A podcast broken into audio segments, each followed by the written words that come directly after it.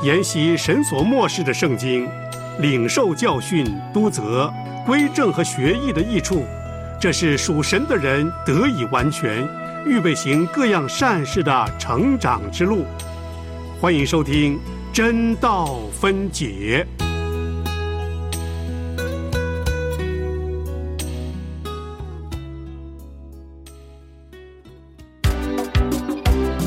《使徒行传》记载了初代教会的开始，《使徒行传》记载了圣灵工作的行止，《使徒行传》记载了宣教行动的历史，《使徒行传》记载了圣徒见证的镜子。现在，就让我们一起透过陈海老师的带领，进入《使徒行传》的。丰富唐奥里，欢迎您收听《真道分解使徒行传》。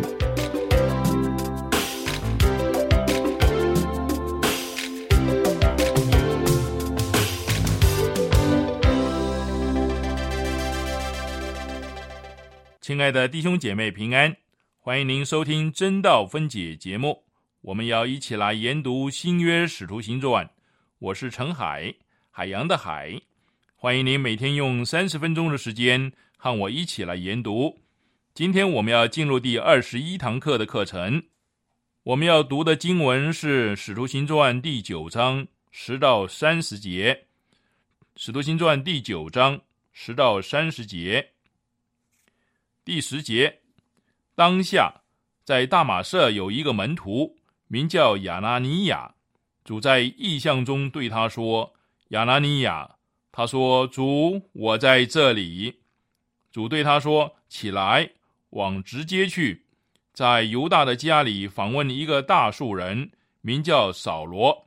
他正祷告，又看见了一个人，名叫亚拿尼亚，进来按手在他身上，叫他能看见。”亚拿尼亚回答说：“主啊，我听见许多人说。”这人怎样在耶路撒冷多多苦害你的圣徒，并且他在这里有从祭司长得来的权柄，捆绑一切求告你名的人。主对亚拿尼亚说：“你只管去，他是我所拣选的器皿，要在外邦人和君王并以色列人面前宣扬我的名。我也要指示他，为我的名必须受许多的苦难。”亚拿尼亚就去了，进入那家，把手按在扫罗身上，说：“兄弟扫罗，在你来的路上向你显现的主，就是耶稣，打发我来，叫你能看见，又被圣灵充满。扫罗的眼睛上好像有灵，立刻掉下来，他就能看见。于是起来受了洗，吃过饭就健壮了。扫罗和大马色的门徒。”同住了些日子，就在各会堂里宣传耶稣，说他是神的儿子。凡听见的人都惊奇，说：在耶路撒冷残害求告这名的，不是这人吗？并且他到这里来，特要捆绑他们，带到祭司长那里。但扫罗越发有能力，波导住大马社的犹太人，证明耶稣是基督。过了好些日子。犹太人商议要杀扫罗，但他们的计谋被扫罗知道了。他们又昼夜在城门守候，要杀他。他的门徒就在夜间用筐子把他从城墙上垂下去。扫罗到了耶路撒冷，想与门徒结交，他们却都怕他，不信他是门徒。唯有巴拿巴接待他，领去见使徒。把他在路上怎么看见主，主怎么向他说话，他在大马色怎么奉耶稣的名放胆传道，都诉说出来。于是扫罗在耶路撒冷和门徒出入来往，奉主的名放胆传道，并与说希利尼话的犹太人讲论辩驳，他们却想法子要杀他。弟兄们知道了，就送他下该萨利亚，打发他往大树去。我们经文就念到这里。这段经文开头的话，暗示它是接续前面的事件。上一课第九章前面九节经文已经叙述了扫罗被主得着的经过。他在大马色的路上看见大光，听见了耶稣的声音。他后来被人领到大马色，又软弱又沉默，并且双目盲瞎。现在来到他为事工所受的装备的第二个阶段。上一课结束的时候，他的光景和本课结束的时候，他的光景成了一个明显的对比。他本来是瞎了眼。但我们将看到有鳞片从他的眼上掉下来，他双目又复明了。他本来是沉默的，但不久他将出现在大马色的犹太人中间，宣讲并证明耶稣是基督。他本来软弱不堪，濒临崩溃，他从前的偏见被一扫而光。但我们将看到他面对前面的伟大事工的时候。他变得健壮起来了。这一段的经文提供了三个画面：第一个是亚拿尼亚和耶稣；第二个是亚拿尼亚和扫罗的交往；第三个是扫罗出现在会堂里。让我们一一的观察这个画面，试着找出他们所含的属灵意义。第一个画面是亚拿尼亚和耶稣。我们首先会被亚拿尼亚这个人所吸引。除了《使徒行传》的记载，我们对他一无所知。他只在这个《使徒行传》这里出现。以后呢，在二十二章十二节的时候，论及他是一个虔诚人，是犹太人所称赞。他对扫罗所说的话、所做的事情，必然产生了深远的影响力。激起了扫罗宣教的热忱。当上帝要对付扫罗这个人的时候，使他面对一生的事工，接受他所需要的一切能力的时候，上帝拣选了一个无名之辈作为他的仆人。亚拿尼亚只是一个门徒，也没有正式的职位，也不是使徒。圣灵如何差遣执事菲利到撒玛利亚去？如今我们看到。圣灵拣选了一个门徒，既不是使徒，也不是执事。透过这个人，他要赐福给宣教士的先锋扫罗。而扫罗不仅仅要带领亚洲各城的人归向基督，并且要借着他受圣灵启示的事工，使希伯来思想得到再生。另外一件不可忽略的事情，就是保罗在二十二章。第一次叙述他得救经过的时候，提到亚拿尼亚说他是按着律法是虔诚人，这不是描述他的基督徒特质，而是他的希伯来特质。保罗是最后一个人在描述一个基督徒的时候说他按着律法是虔诚人。他说亚拿尼亚按着律法是虔诚人，为一切住在那里的犹太人所称赞。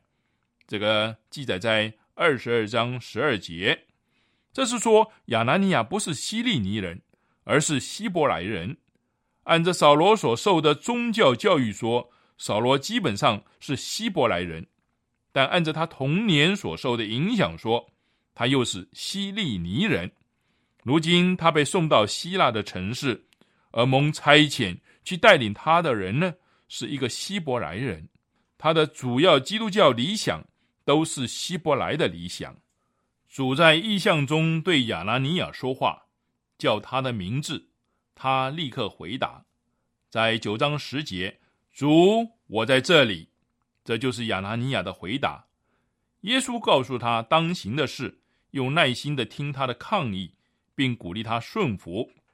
耶稣对亚拿尼亚提到一个大树人，名叫扫罗。这个在九章十一节。大树是希利尼的教育中心，提到扫罗是大树人，是暗示扫罗的整个哲学正与希利尼的哲学有所对抗。亚拿尼亚的拒绝也是绝对的自然的。扫罗的恶名他早就已风闻了。亚拿尼亚说：“我听见许多人说，这人怎样在耶路撒冷多多苦害你的圣徒。”并且他在这里有从祭司长得来的权柄，捆绑一切求告你名的人。这个记载在《使徒行传》九章十三到十四节。很有趣的是，“圣徒”这个名词以前只在新约出现过一次，那是在马太福音二十七章五十二节，讲到坟墓也开了，以遂圣徒的身体多有起来的。在此之前呢，这个词从来没有被用来指基督徒。在哥林多书信里面，这是特别为那些住在说希利尼话的犹太教徒中间的基督徒而写的。《使徒行传》是记载最多讲道记录的一卷书，《使徒行传》是记载最多圣灵工作的一卷书，《使徒行传》是交代保罗教宗最完整的一卷书。现在，就让我们继续聆听陈海的教导。让神的话语扶持我们，面对人生的艰难，靠神永远不认输。接着，我们来看这段经文的第二个画面。第二个画面是亚拿尼亚和扫罗。扫罗在直接住了三天，这个记载在九章十一节。今天，如果我们前往大马社旅游的时候，都可以看到这个街。它到现在仍然在那个地方，是交通的渠道。瞎眼的扫罗被人领着，经过直街，到犹大的家里。那地方今天已经成了废墟。大马社的直街是从西门延伸到东门。大树的扫罗呢，就在那里住了三天。接待他的犹大，完全把扫罗当作大祭司的代表。他看见这几天发生的事，不禁惊讶万分。亚拿尼亚找到这栋接待大祭司代表的房子，他进去之后呢，就将手按在扫罗头上，说：“兄弟扫罗。”亚拿尼亚立刻承认了扫罗这种新的关系，然后他就提到主，这也是扫罗在大马士路上所使用的同一个名词。当时他说：“主啊，你是谁？”主回答说：“我就是你所逼迫的耶稣。”如今呢，亚拿尼亚说：“在你来的路上，向你显现的主就是耶稣，打发我来，叫你能看见，又被圣灵充满。”这是亚拿尼亚将手放在扫罗头上的时候所传达的信息。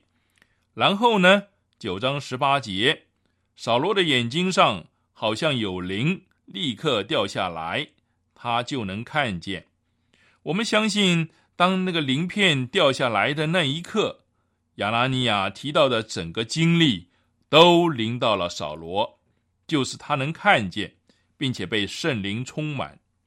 请弟兄姐妹注意，按手的不是一个使徒，或者是一个执事，而是一个门徒。基督打发一个门徒。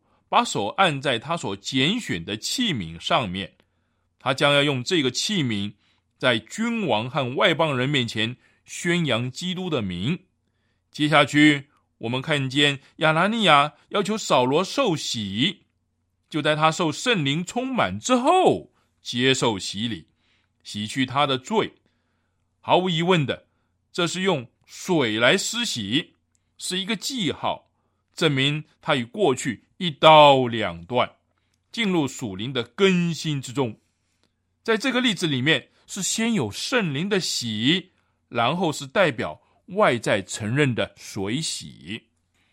第三个画面呢，是扫罗出现在会堂，但在这个画面里，和前面他与亚拿尼亚这个画面之间，已经隔了两年的时间。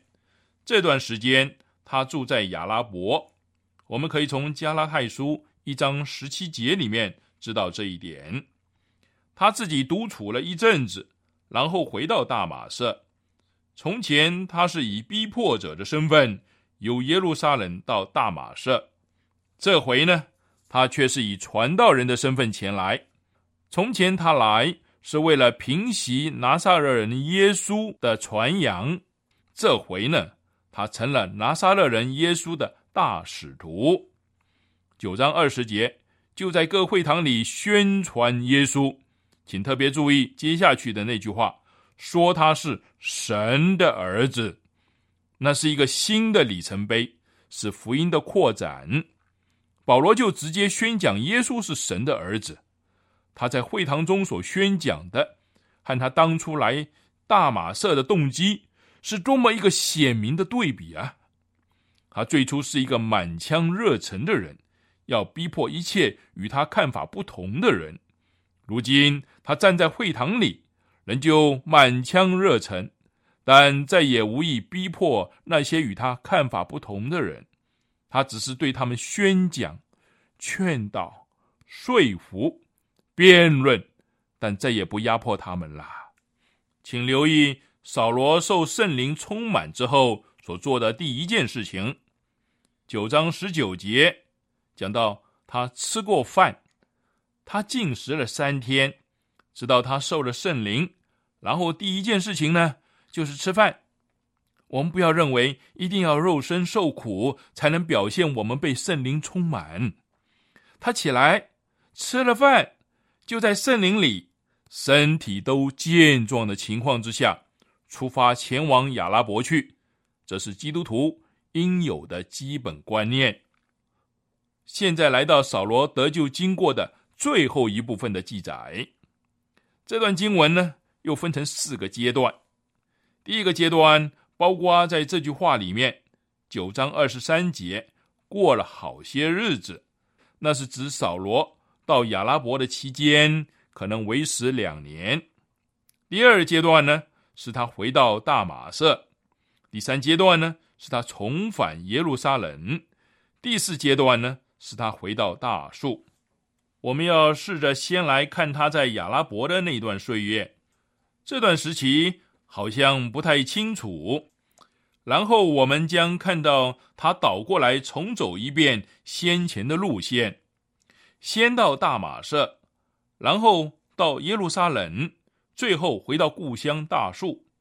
以后我们就要失去他的踪影一阵子，直到安提阿的教会兴起，巴拉巴到大树找到他为止。从他在大马色路上被主得着。到他重回耶路撒冷，这中间已经过了三年。十九节，扫罗和大马色的门徒同住了些日子。二十三节，过了好些日子，这之间呢，相隔了三年。这一段的经文一开始，好些日子是多久呢？这个中间发生了什么事呢？答案可以看加拉太书。一章十七节，也没有上耶路撒冷去见那些比我先做使徒的，唯独往亚拉伯去，后又回到大马色。在好些日子中，扫罗是去了亚拉伯，保罗到了亚拉伯，就在那段时间里面，常常的沉思默想，与神交通。他在亚拉伯的寄居生活里。没有与属血气的商量，他与神商量。想想他在大树求学的时候，希利尼的环境，他的血缘和家教带给他的希伯来思想，他得救的奇妙经过。那位他以为已死的耶稣，却活着对他说话。耶稣的修路成了如此的荣耀。在这一切冲击之下。他自然需要一段时间再度思考的时刻。他的得救经过仿佛一场地震，将他过去多年苦心经营的一切结构瓦解成碎片。他确信他所逼迫的那一位就是复活的主，但他需要一段时间与他单独会谈。从他的书信中可以发现，他常常从基督那里。领受一些事物，他写信给哥林多教会的时候说：“我当日传给你们的，原是从主领受的。”这在哥林多前书十一章二十三节。这句话虽然简单，却蛮有亮光。我相信，在亚拉伯的那段岁月里，扫罗和基督之间有亲密、个人、确切而清楚的交通，你正在收听的是良友电台为你制作的真道分解节目，与你读经、查经、研经，活出圣道真意义。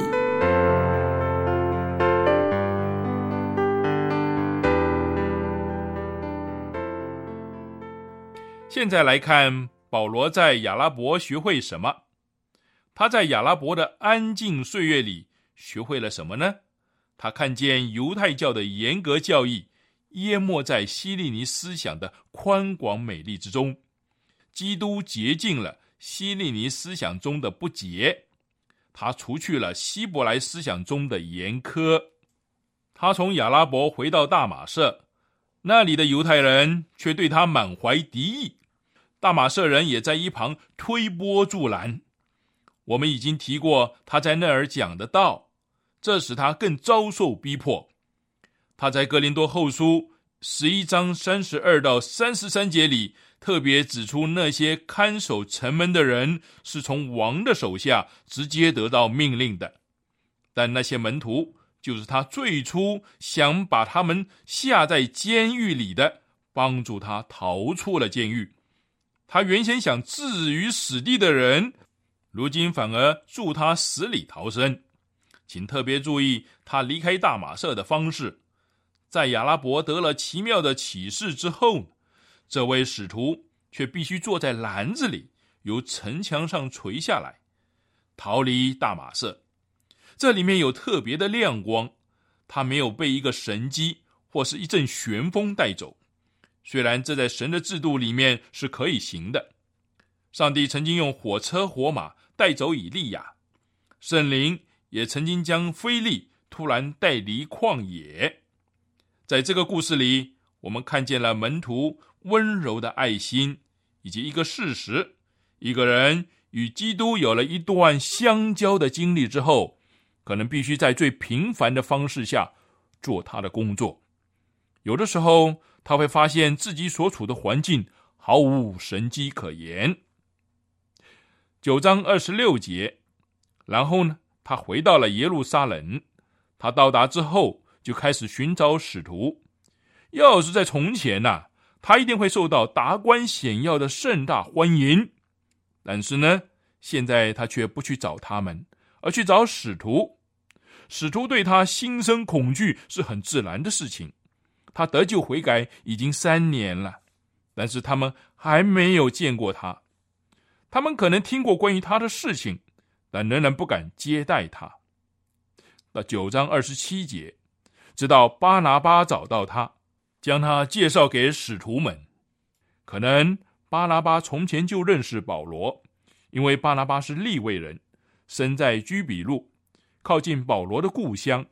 于是保罗被介绍给使徒们，并且和彼得同住了十五天。这个记载在加拉太书一章十八节。他并不是想从彼得那里求得到什么权柄，他只是与彼得商量交通。他在加拉太书里很谨慎的提到了这一点。这个在加拉太书一章十八到十九节，请弟兄姐妹自行参考。然后他到说希利尼话的犹太人聚集的地方，与他们讲论辩驳。九章二十九节。辩驳这个词呢，在《使徒行传》一共出现两次，一次是这里，另外一次是在六章九节那边讲辩论。斯提凡曾与已经希利尼化的犹太人辩论，这两个字“辩论”和九章二十九节的辩驳，在希腊文里都是同一个字。扫罗很可能自始至终在场聆听，并且目睹了那些犹太人的反应。他们将他带出去，用石头打死斯提凡。他亲眼看见斯提凡被打死，他心中喜悦他受害。如今保罗回到耶路撒冷，回到同一群说希利尼话的犹太人那里，做斯提凡曾做过的事情。他接续斯提凡的事工。斯蒂凡的事工，特别是针对撒都该人对当代的影响发出批判。扫罗这个希伯来人当时同意致死尸体反，实在是违背了他自己的宗教理想。现在他被基督得着了，他想弥补过去的愚昧的行为和罪恶，于是他回到斯提凡当年申诉辩论的地方，继续和犹太人辩驳。结果呢，他也遭到同样的反对和敌意。九章二十九节。他们却想法子要杀他。稍后我们可以看到保罗对这件事的补述，但是路基亚在这里并没有提到。在《使徒行传》二十二章十八节到二十一节，保罗叙述了这一段经过的时候说：“主在异象中向他显现，命令他离开耶路撒冷，因为主有其他的工作要保罗去做。”再一次。他在门徒的协助之下离开了耶路撒冷，取到该萨利亚，往大树去。他带着新的意向和能力回到旧的环境。这个时候，路加暂时把他搁在一旁，没有叙述他到大树以后的情景。直到巴拿巴稍后找到他，并且带领他到了安提阿。我们看见上帝的灵。是如何挑选最适合的人选，而不被人的骄傲、自大、自以为意所阻扰。保罗所受的装备可以追溯到大树和耶路撒冷，甚至罗马。他不单单是希伯来人和希利尼人，他也是罗马人，对罗马帝国存着一份热爱。所以，神的灵。为特定的施工而拣选一些自起初就开始受装备的人，这些装备还不够，但这些装备还不够。首先，他必须认识复活的主，这是一切服侍主的人的第一个条件，这也是保罗一切教导中最主要强调的一点。第二，他必须受圣灵充满，因此扫罗经历亚拉伯。旷野和安静的时刻。扫罗得救之后，立刻开始在大马色讲道，但因为上帝为他预备了更宽广的施工，所以他必须离开大马色，往亚拉伯去。他必须受装备，多从基督得启示，仰望等候他。我们暂且将保罗留在大树。不久之后，我们又将看到他为神的工作匆匆上道。我们已经在这一刻里看见了神的灵如何奇妙的拣选、装备、预备扫罗做上帝的器皿。今天我们的课程就上到这里，你也可以上我们的良友网站收听当天的真道分解节目。愿上帝赐给您智慧，明白他的话语。明天真道分解要读两段圣经，一段只有一节，就是九章三十一节。第二段在三十二到四十三节，请先预习，再会。如果你对真道分解节目内容有任何回应和意见，欢迎发短信到号码幺三二二九九六六幺二二，注明真道与我们分享。